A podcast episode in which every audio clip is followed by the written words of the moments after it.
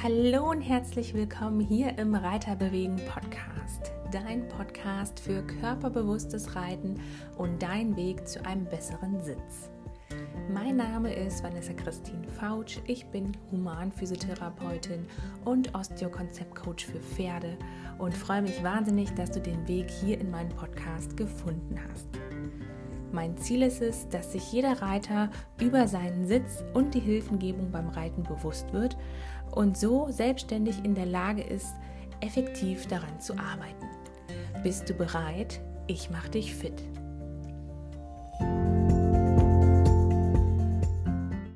Ja, hallo und herzlich willkommen hier zum Reiterbewegen Podcast.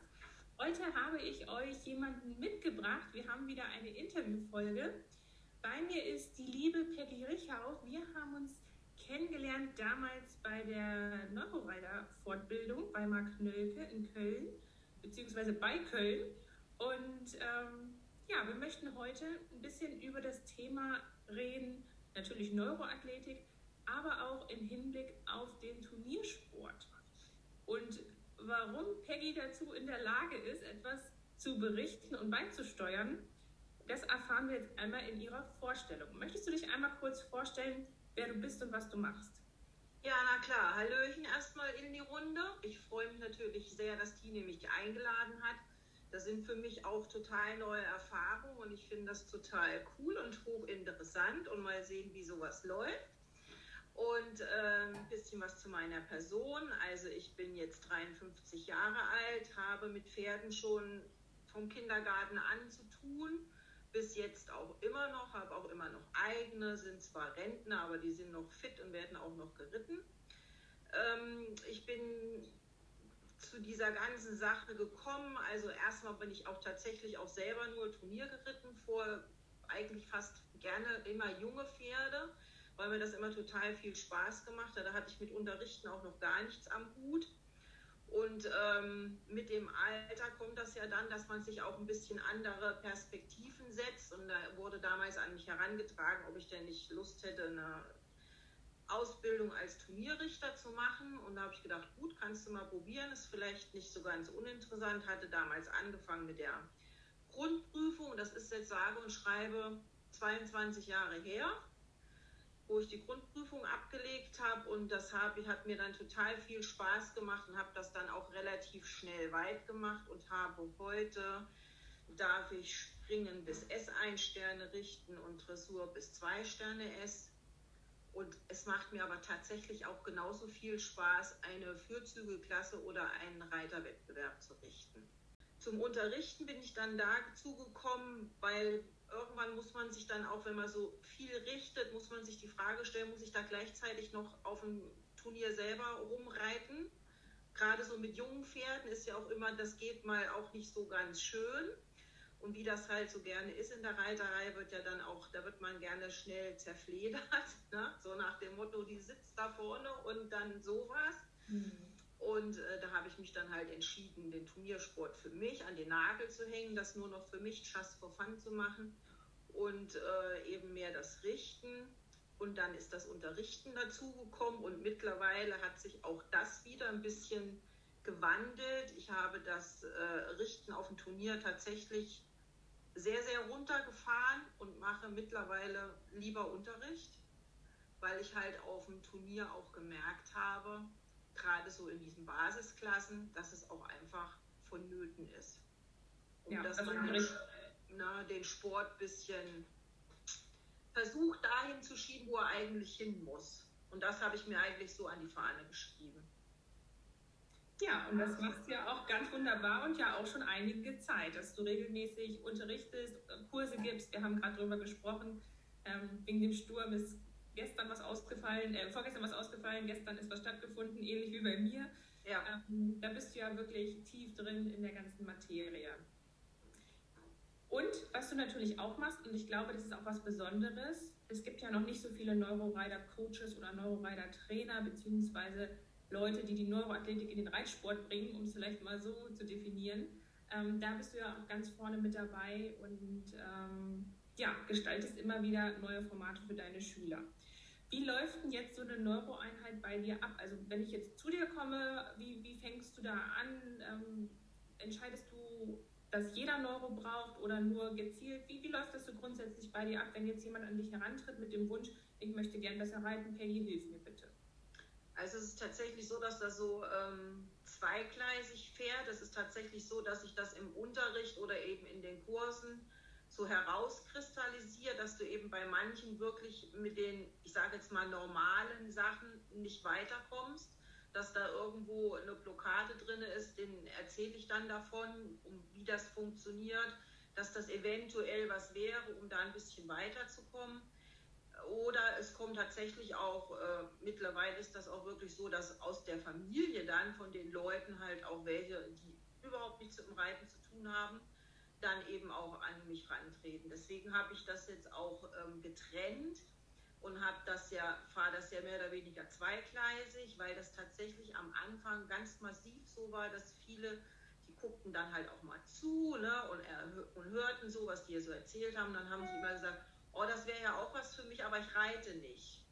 Ah, okay, interessant. Ja? Die haben das immer bei mir immer mit Reiten in Verbindung äh, gebracht und ähm, da musste ich dann mal reagieren. Und jetzt ist das eigentlich auf einem ganz guten Level angekommen. Und äh, das läuft so ab, wenn mich da einer anspricht oder auch einer, wie gesagt, ein Nichtreiter, dann ist das immer erstmal so, dass die entweder ein kostenloses Gespräch eben vor Ort, wenn es auf dem Kurs ist, oder auch ein kostenloses Telefonat erstmal bekommen, weil viele gar nichts damit anzufangen wissen, was das überhaupt ist, wie das funktioniert. Und dann sprechen wir darüber erstmal und dann sage ich auch, es ist ja auch, ähm, da kommen wir vielleicht später noch dazu, es ist halt wirklich auch was, wo man ein bisschen fleißig sein muss. Ne? Es ist und, ein Weg, äh, ne? Ja. ja, und das ist tatsächlich auch immer eine Frage, die da gleich im, in dem Gespräch mitkommt, wie viel Zeit die Leute vorhaben zu investieren ne? am Tag. Ja, und wenn dann schon einer sagt, ja, ich muss mal gucken, wie ich es in den Alltag integriert kriege, dann weiß ich schon, dass das nichts wird. Ja. Ne? Und dann ist halt auch nicht die Erfolgschance einfach nicht da. Ne? So, und wenn da dieses Gespräch stattgefunden hat und äh, wir sind uns beide klar, ja, okay, das könnte was werden, dann bekommen die von mir einen Anamnesebogen zugeschickt, wo äh, nicht mehr wie alles drin steht. Also der hat schon ein paar mhm. Seiten, ne? in Bezug auf alte Verletzungen, OPs, welche Probleme treten auf beim Reiten oder eben bei anderen Leuten, Schwindel, Migräne, Kopfschmerz was ich durch weitere Ausbildung, ich habe das ja dann auch noch weitergemacht nach den Neuroreiter, noch bei anderen Ausbildern, was halt sehr wichtig ist, was ich jetzt auch äh, immer auch in den Bogen reinnehme und was auch jetzt immer mehr äh, in die Arbeit reinläuft, ist äh, Schlafqualität, Stressmangel, ah. Megathemen. Ne? Ich meine, wenn einer ein Stresslevel von keine Ahnung hat und dazu noch schlecht schläft, dann ja. brauche ich mit dem mit sowas nicht anzufangen, weil das rafft den hin. Ne? Ja, ja, na klar. Und äh, das ist tatsächlich ein sehr, sehr wichtiges äh, Teilchen von dieser Neuroarbeit geworden. Eigentlich schon immer, wir machen immer mehr so erstmal Regenerationstraining, mhm. Schlaf, Stress und so weiter, ne? Fangen dann mit dem anderen an. Ja, das ist total interessant mit dem Schlafen. Das habe ich noch nicht so auf dem Schirm gehabt, muss ich sagen. Also ich weiß natürlich, dass Schlafen wichtig ist, aber dass ich das jetzt so abfrage explizit, es gibt ja auch diese Uhren, wo man das messen kann oder bei der Apple Watch ja. ne, wird es ja auch aufgezeichnet oder verschiedene Apps. Das ist ja nochmal ein cooler neuer Aspekt. Super, ja. den werde ich mir gleich mal mit notieren sozusagen. Ja, und das machen wir tatsächlich auch so, äh, viele haben ja so eine Uhr, ne? Oder ja, wir klar. haben dann auch welche da, die wir verleihen, ne? die, wir nehmen die dann mit und dann können die ja mit einer E-Mail die, den, die Auswertung schicken und da kannst du super schon mit arbeiten. Ich, ne? Also das ist schon wichtig geworden. Und dann bekommen die halt einen Trainingsplan, wenn die da sind. Ne? Erstmal, ja. wir fangen immer klein an, mit nicht, dass die nicht so erschossen sind mit so viel, ne? mit viel Arbeit. Dann machen wir immer nach zwei Tagen einen Kontrolltermin, damit wir erstmal gucken, ob die Übungen auch richtig gemacht wurden. Und dann machen wir immer weiter laufende Termine, einmal die Woche oder alle zwei Wochen. Ja. Wenn die nicht so weit weg sind, kommen die hierher. Ne, wir ah, haben, ja. haben, im Haus äh, so einen Raum eingerichtet oder wir machen es halt über äh, Videocall, ne, über Zoom ja. oder so. Ja, das, das ist jetzt so der Ablauf. Das hört sich schon mal super strukturiert an, dass es wirklich so verschiedene Stationen gibt, dass der, ich sag jetzt mal, Klient, Strich, Strich, mhm. weiter, ne, ähm, dass der wirklich auch so verschiedene Punkte hat, wo er mal selber arbeiten muss, wo er mit dir zusammenarbeiten muss, wo er auch natürlich reflektieren muss und dann im Alltag, dass es halt so einen roten Faden hat. Ich mache das ähnlich, ich mache auch das erst mit dem ähm, kostenlosen Vorgespräch, um zu gucken, ob es überhaupt passt. Und ähm, dann mache ich das ähnlich, dass ich mit dem Neuroflow bei mir, heißt es Neuroflow, beginne und dann äh, kommt die Trainingseinheit halt vor Ort. Also genau, der Neuroflow, der kann auch online stattfinden ähm, oder halt vor Ort und dann kommt noch meistens ein Vor-Ort-Termin und dann muss man gucken, inwiefern sich das entwickelt, ob derjenige in der Lage ist, selber daran zu arbeiten oder ob der noch weitere Kontrolltermine haben möchte. Genau.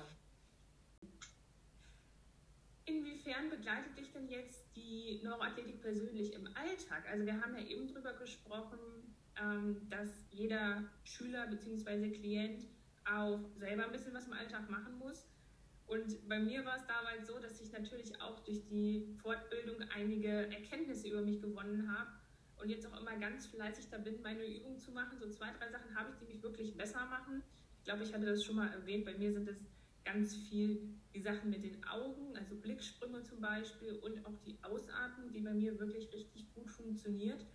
Hast du da auch irgendwas, was dich im Alltag begleitet oder was du vielleicht häufig den Reitern auch rätst, was immer wieder vorkommt?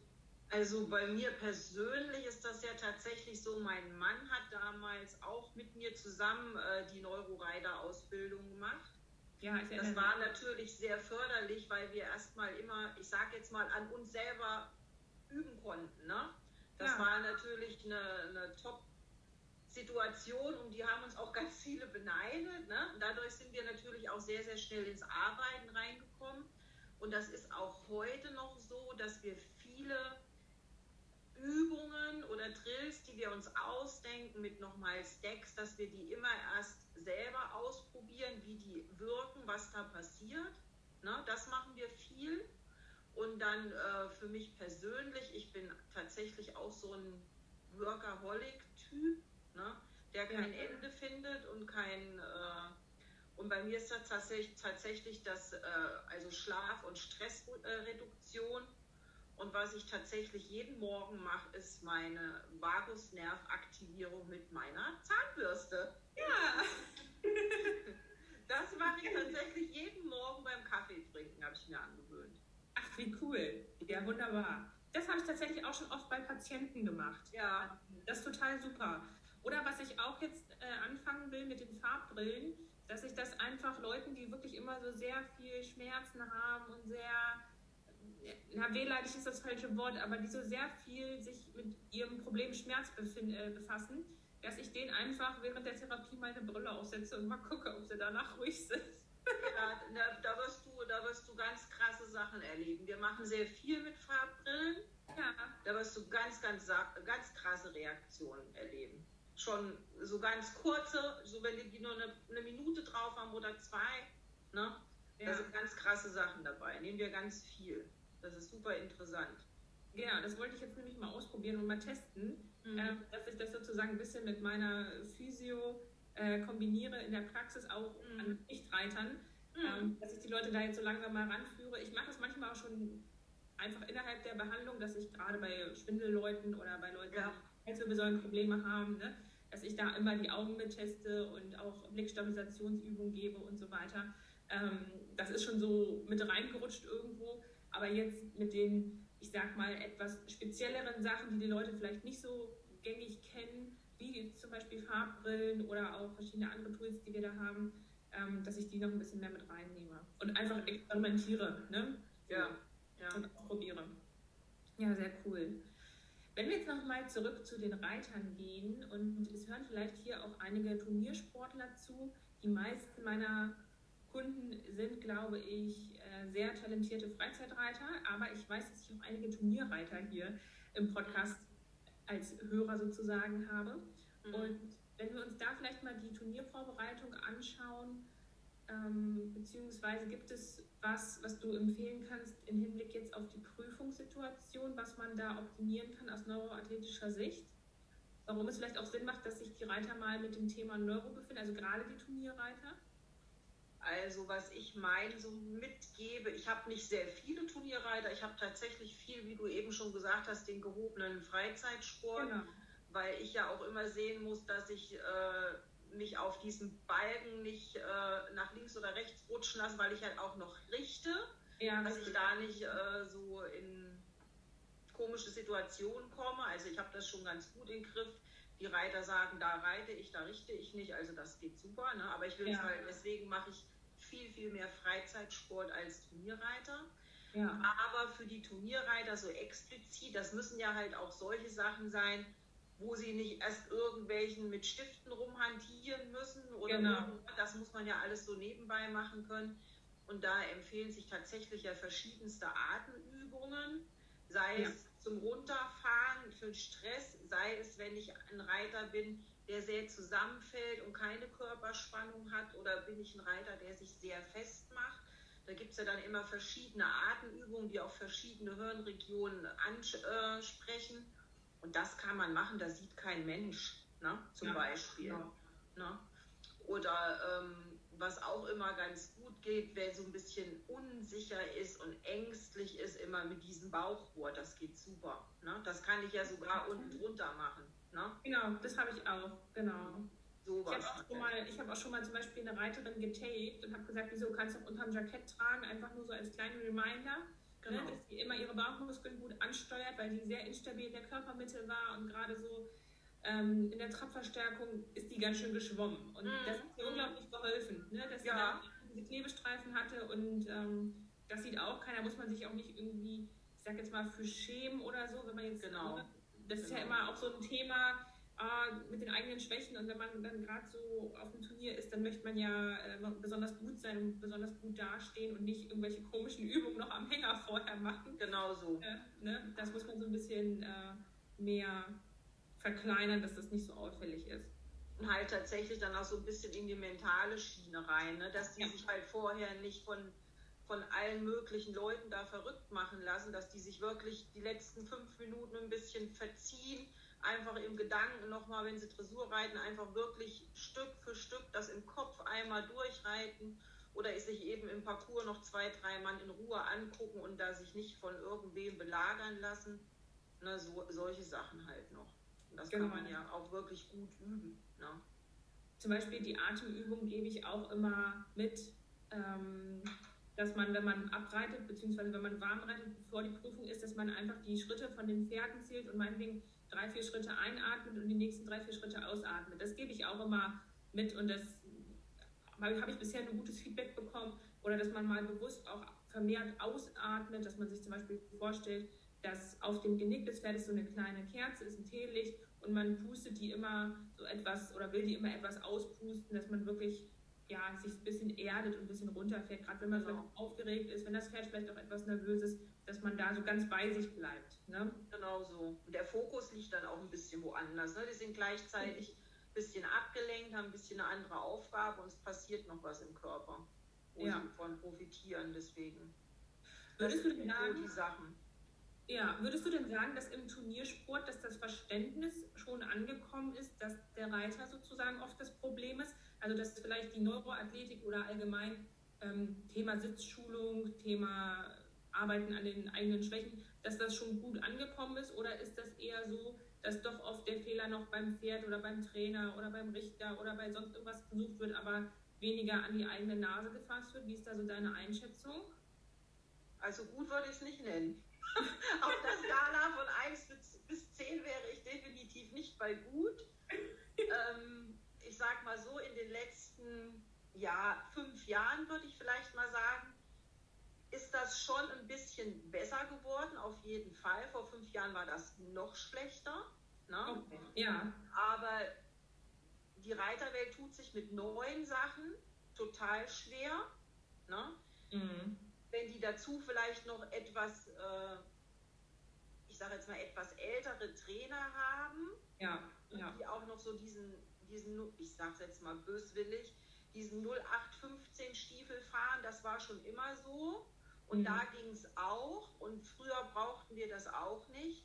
Damit kommt man heutzutage leider nicht mehr weit. Ne? Ja. Man muss wirklich da auch bereit sein, einfach so mal über den Tellerrand rüber zu gucken und mal gucken, ja, okay, das könnte vielleicht mal was sein. Ich kann es ja wenigstens mal probieren. Aber das ist schon sehr schwierig. Ne? Ja. Das ist ja, ich meine, ich, wenn ich jetzt mal zum Beispiel diese Franklin-Sachen sehe, die sind ja nun wirklich schon ein paar Jahre im Gebrauch. Ja. Die kennen heute ganz viele. Ne? Wenn ich manchmal Kurse habe, ja. habe ich noch nie gesehen. Ne? Habe ich noch nie gesehen, wo du denkst, oh ja, gut, das ist ja schon alt. Ne? Ja, ja, genau. Ne? Und so wird es damit ganz genauso gehen. Und weil das ja mit diesem Neuro so nach außen gefühlt ja so ein bisschen tricky ist, ne? ja. und wenn man sich so damit halt nicht befasst, schon so ein bisschen, ja, zu mir haben sie schon gesagt, ob ich die kleine Schwester von Harry Potter wäre. Ne? Ach, echt? So, ne? Weil sie, sie können es halt nicht dann einordnen, was da jetzt dann passiert ne? und was ja. halt so schnell passiert. Ne? Es ist ja halt immer, dass du mit diesen Neurosachen einen sehr schnellen Effekt hast. Ne? Und dann gucken die natürlich dann immer und staunen. Ne? Ja, ich finde das total mega. Also ich bin manchmal bin ich selbst überrascht, dass ja. das geklappt hat, was ich mir überlegt habe. Ja, ja, das ist auch so, ne? Das ist ganz einfach so. Aber ähm, der Weg geht schon dahin. Also ja, sehr cool. Aber das, sehr langsam, aber er geht dahin. Ja, also ich muss sagen, in, in, ich bin ja noch nicht so lange im Geschäft wie du jetzt, sage ich mal so.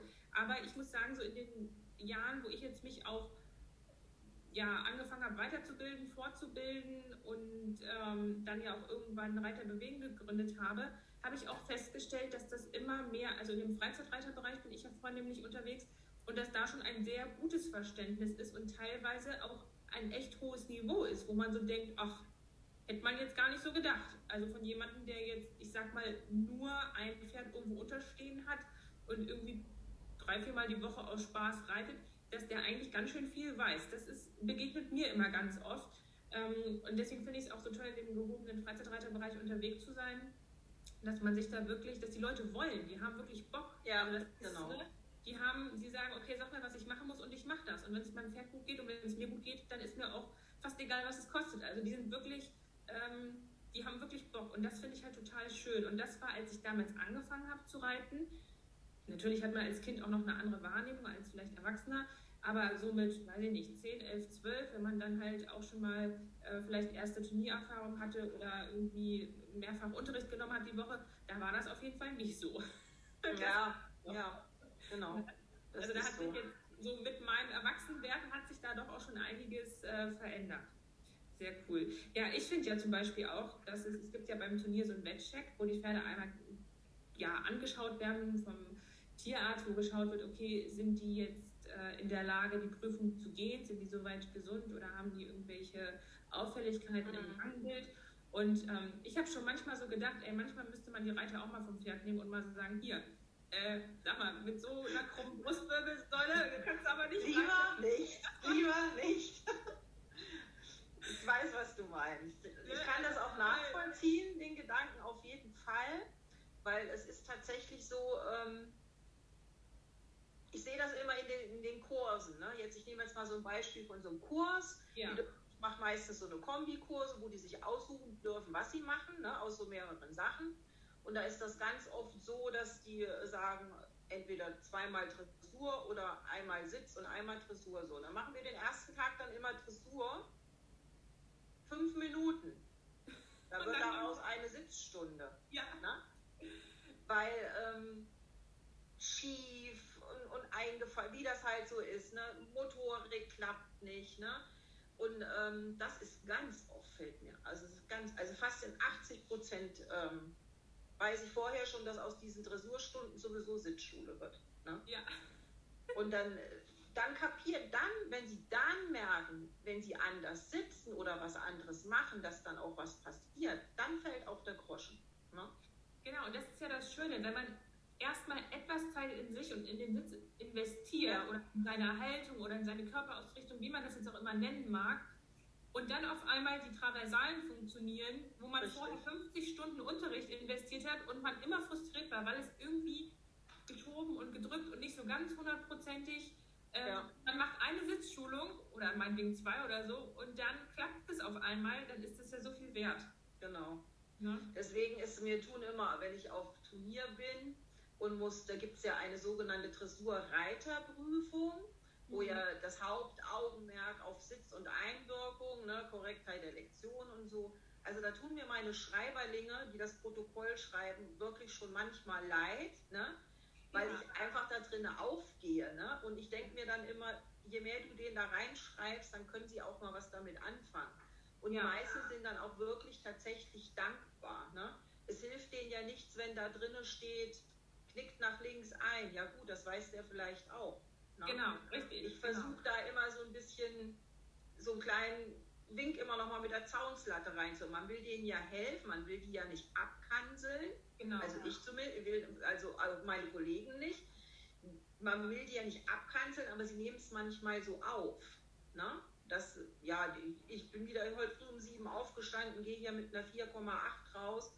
Ja, wenn ich äh, fast runterfalle nach einer Seite und sitze nicht mal im Schwerpunkt oder solche Sachen, dann, dann ist es halt so. Ne? Und dann versuche ich halt, dass wenigstens, wenn, wenn die Leute halt nicht so gut sind, ihnen da ein bisschen helfen zu wollen, dass sie einfach besser werden, ne? damit sie wissen, ah ja, okay, könnte ich ja mal probieren oder mal da drauf achten. Ja. Ne? Hatte ich tatsächlich auch schon, dass jemand auf mich zugekommen ist, der meinte, ja, ich kriege immer so schlechte Bewertungen im Turnier, ähm, kannst du mal gucken. Also es war gar nicht der eigene Wille, dass man irgendwas verbessert. Das war irgendwie, es war nicht okay, aber es war jetzt nicht so ein Riesenproblem. Mhm. Aber ähm, es war einfach so ein Störfaktor, dass immer wieder der Sitz bemängelt worden ist, dass sie irgendwann gesagt hat, oh, jetzt muss ich vielleicht doch mal ran, obwohl sie es selber gar nicht so schlimm fand, weil ging ja, Pferd ist ja genau. Ja, ja. Das Pferd war auch ganz gut ausgebildet ähm, und hat das auch trotzdem artig gemacht, äh, wo ein anderes Pferd vielleicht gesagt hätte, ey, pass mal auf, mach deinen Krempel selber. Ja, ja. Und dann, aber weil halt es kritisiert worden ist, hat sie gesagt, okay, ich möchte das weghaben, ich möchte da eine bessere Note haben dann ist sie es angegangen und dann äh, haben wir das auch gut zusammen hingekriegt. Das hatte ich tatsächlich auch schon. Mhm. Hat über den Weg gut funktioniert. Ne? Ja, genau. Das braucht dann manchmal so einen Schubser von außen und dann äh, geht's wieder. Dann geht's wieder, ja, meistens.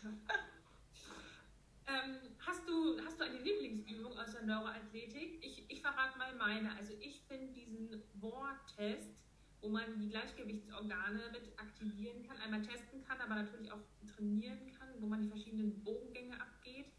Ähm, den finde ich total super. Hast du eine, also Gleichgewichtstraining sozusagen, das ist so das, was, was ich richtig cool finde, was mit zu einem meiner Lieblingsübungen gehört.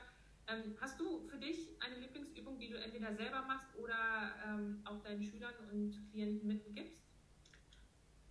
kann ich jetzt so eigentlich gar nicht sagen, dass ich eine Lieblingsübung habe, so aus dem Bauch raus, weil es ist ja tatsächlich wirklich so, dass es bei jedem was anderes ist, was diesen, diesen Wow-Effekt hervorruft. Genau, ja, das stimmt natürlich. Ne? Ja.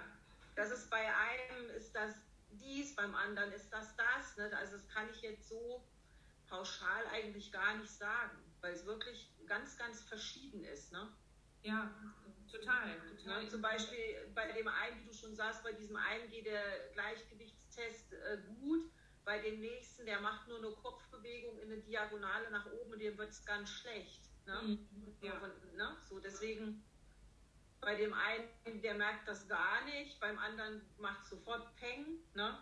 Was immer so, was manchmal wirklich so massiv ist, ist mit dem Riechen. Ja. Das finde ich manchmal total krass von den Ergebnissen her, aber eben auch nicht bei jedem. Ja. Das müssen wir vielleicht einmal ganz kurz erklären. Das, das könnt ihr mal zu Hause testen. Das ist hier so ein kleiner Lifehack. Also ihr müsst euch ein Nasenloch zuhalten, meinetwegen das linke, und dann müsst ihr mal mit dem rechten riechen. Und dann macht ihr das mal andersrum. Dann haltet ihr mal das rechte zu und riecht mal mit dem linken. Und als wir das damals das erste Mal gemacht haben, da war mir gar nicht klar, dass man unterschiedlich, ich dachte, ja, okay, Nase, mit der riecht man halt ich wusste nicht, dass man einseitig riechen kann und vielleicht auch eine Veränderung feststellt, dass man jetzt mit dem linken nicht so gut riechen kann. Das könnt ihr mal zu Hause ausprobieren und dann äh, mir Bescheid sagen, welches Nasenloch ihr besser riechen könnt. Das ist so eine ganz coole Sache, die man einfach mal testen kann. Ähm, und natürlich auch verschiedene Gerüche. Also vielleicht habt ihr dann noch jemanden, der nebendran sitzt wo ihr dann den Geruch raten müsst. Keine Ahnung, nehmt ihr irgendwie Parfüm und Kaffee und äh, irgendein Massageöl und dann müsst ihr immer sagen, was das ist im Vergleich links und rechts. Und manchmal kann man das mit dem einen Namen noch gar nicht so wirklich identifizieren, wo man denkt, hä, krass, sonst rieche ich das doch. Das ist natürlich jetzt auch gerade so im, im Moment ein hochinteressantes Trainingstool für Long Covid, ne? Na klar. Das, wieder, das geht auch super, ne? Um das ja, wieder zu trainieren. die Botschaft, dass man das trainieren kann, das. Ja, ja, das, das kann man tatsächlich trainieren. Ja, also ganz wichtig, wenn ihr jemanden habt im Umfeld, äh, der vielleicht gerade nicht so gut riechen kann oder da Probleme hat, hat, dass ihr da mal auf das Thema Neuroathletik verweist, weil da kann man wirklich viele coole Sachen auch wieder mit rehabilitieren und äh, einfach trainieren und verbessern. Also da auf jeden Fall. Ne? Das ist richtig cool. Ja, liebe Peggy, gibt es noch was, was du erzählen möchtest? Hast du noch irgendwas auf dem Herzen? Vielleicht eine Frage beantworten, die ich nicht gestellt habe? eine Frage beantworten, die du gestellt hast für die Reiter, ein Hinweis für die Reiterwelt. Ja, also wenn ich so einen Wunsch frei hätte, wenn so eine kleine Fee käme ne, und ich dürfte mir was aussuchen, würde ich mir tatsächlich wünschen, dass die Reiter versuchen, es ihren Pferden einfacher zu machen, um ja. es mal auf den Punkt zu bringen. Du hattest das vorhin schon mal kurz angeschnitten. Das ist wirklich tatsächlich so, die Reiter suchen zu aller, allerletzt die Fehler bei sich. Es ja. gibt auch welche, die machen das. Also ich will auch keine über, alle über einen Kamm scheren. Es gibt auch wirklich welche, die sind sehr selbstkritisch. Ne? Und dann erst ich, dann das Pferd. Aber Willst du natürlich alle Hörer dieses Podcasts gehören, weil sonst würden sie den Podcast ja nicht hören. genau, ne? Also. Ja. Aber es ist nur ganz einfach so, dass ich sehe es ja auch in der täglichen Arbeit. Es ist ganz einfach so, ein Sattler, ein ein Osteopath, ein Schmied, der kann, äh, der, der kann sich die größte Mühe geben, wenn obendrauf was nicht in Ordnung ist. Ne? Ja. Oder es ist halt auch, äh, man muss halt wirklich auch, wenn man ein Pferd besitzt oder ein Reiter ist, muss man sich tatsächlich auch, wie du vorhin schon gesagt hast, was auch so in dem gehobenen Freizeitsport auch wirklich so ist, auch im Turniersport so ist. Aber es gibt halt auch immer wieder so Ausreißer nach links und rechts ich muss halt wirklich gucken, passt zum Beispiel mein Sattel. Ich sehe so viele, ja, ja. wo der Sattel nicht hinten und nicht vorne passt, gerade neu gekauft für Tausende von Euro. Und dann denke ich immer, wer macht sowas? Ne? Ja. Also, ähm, dass so diese Zusammenarbeit müsste einfach besser funktionieren, ne? zwischen, gerade so zwischen Sattlern und Trainern, finde ich super wichtig. Ja, bin ich ganz bei dir. Da habe ich ähm, zwei ganz tolle Kooperationspartner, mit denen ich mich wirklich super austauschen und verständigen kann. Der eine macht wirklich reine Baumsättel und die andere macht äh, Lederbaumsättel bzw. baumlose Sättel, weil es gibt ja auch verschiedene Sparten dann. Und da habe ich wirklich zwei ganz tolle Sattler an der Hand, mit denen ich mich immer austauschen kann, wofür ich auch sehr, sehr dankbar bin. Wenn ich mal nicht weiß oder ein komisches Gefühl habe, verweise ich immer auf die und die können dann nochmal gucken und kontrollieren, dass es wirklich wie so ein kleines Netzwerk funktioniert. Und das kann ich auch wirklich jedem Pferdemenschen, sage ich jetzt einfach mal, raten, sich so ein kleines Expertennetzwerk aufzubauen. Einfach ist es wichtig, jemanden an der Hand zu haben, der sich mit einem Thema, wo man selber nicht so ganz so fit drin ist, was ja auch nicht immer möglich ist, dass man da aber jemanden hat, den man ansprechen kann, der einem da weiterhilft. Und wenn es nur ist, dass er einen, an irgendjemand anderen noch besseren oder geeigneteren weiterleitet. Also das habe ich damals auch festgestellt, als ich ähm, das Pferd hatte da habe ich erstmal den, den Hufschmied und den äh, Sattler genommen, den alle genommen haben. Und dann dachte ich so, hä, warum nehmen die denn alle den? Also das war irgendwie, hat irgendwie nicht gepasst. Ja. Und dann musste ich anfangen, mir selber ein Netzwerk aufzubauen.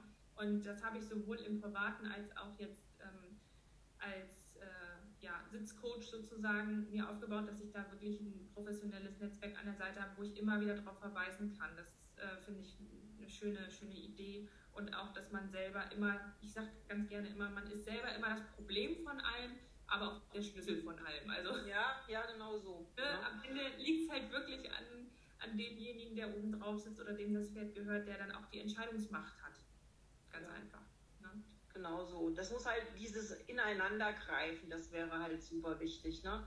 Es will ja. ja keiner dem anderen sagen, der hat schlechte Arbeit gemacht, aber ne, man, es muss einfach eins in das andere übergehen und dann funktioniert das auch. Ne? Aber wenn jetzt zum Beispiel einer nicht mit einem nagelneuen Sattel nicht im Schwerpunkt sitzt und sitzt gerade noch so irgendwo da hinten, dann muss ich da was sagen. Ne? Dann ja, ist das einfach nicht. Und das ist schon mehr als einmal vorgekommen. Ne?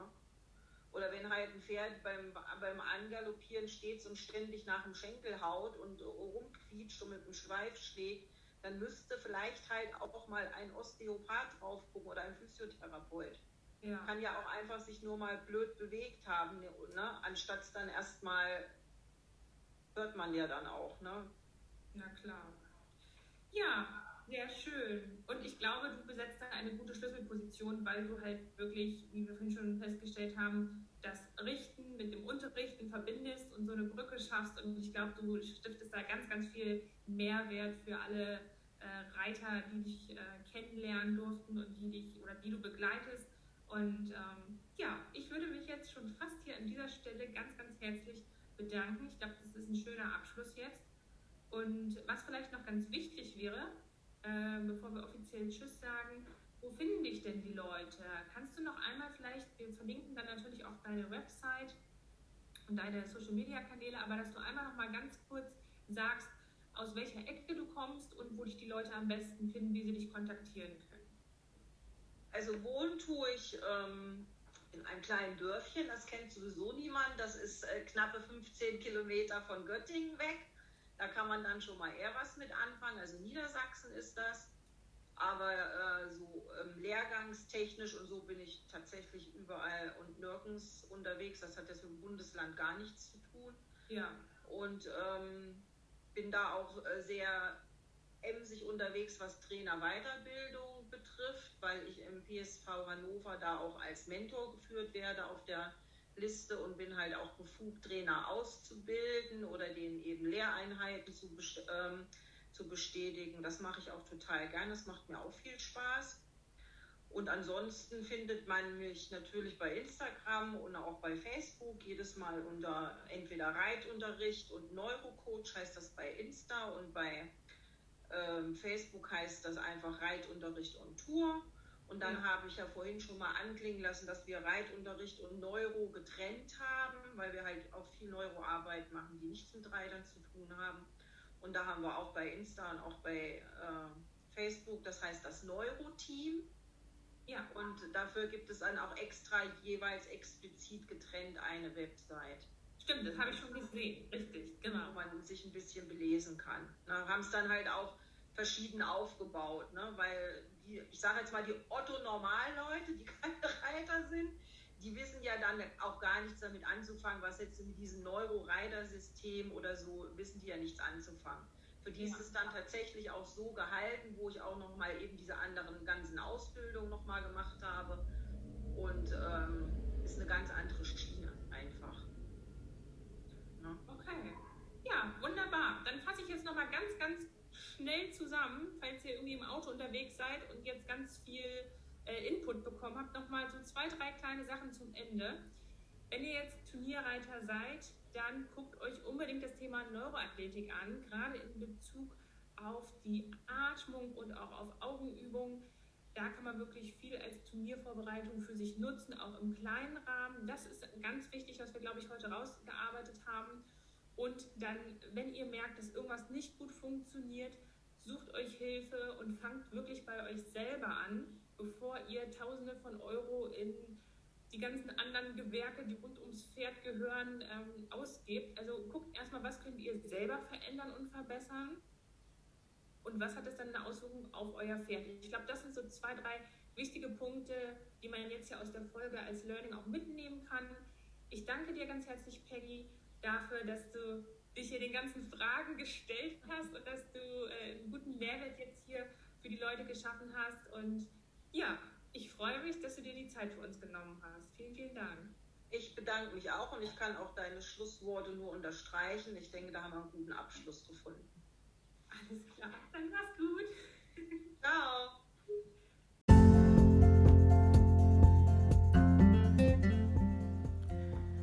Vielen Dank nochmal für deine Aufmerksamkeit. Ich hoffe, du konntest etwas für dich mitnehmen. Die Podcast-Folge hat dich inspiriert und du kannst es für dich anwenden. Ich würde mich sehr über eine Bewertung von dir freuen. Gerne kannst du auch den Podcast teilen oder an deine Stallkollegen, Freunde weitersenden.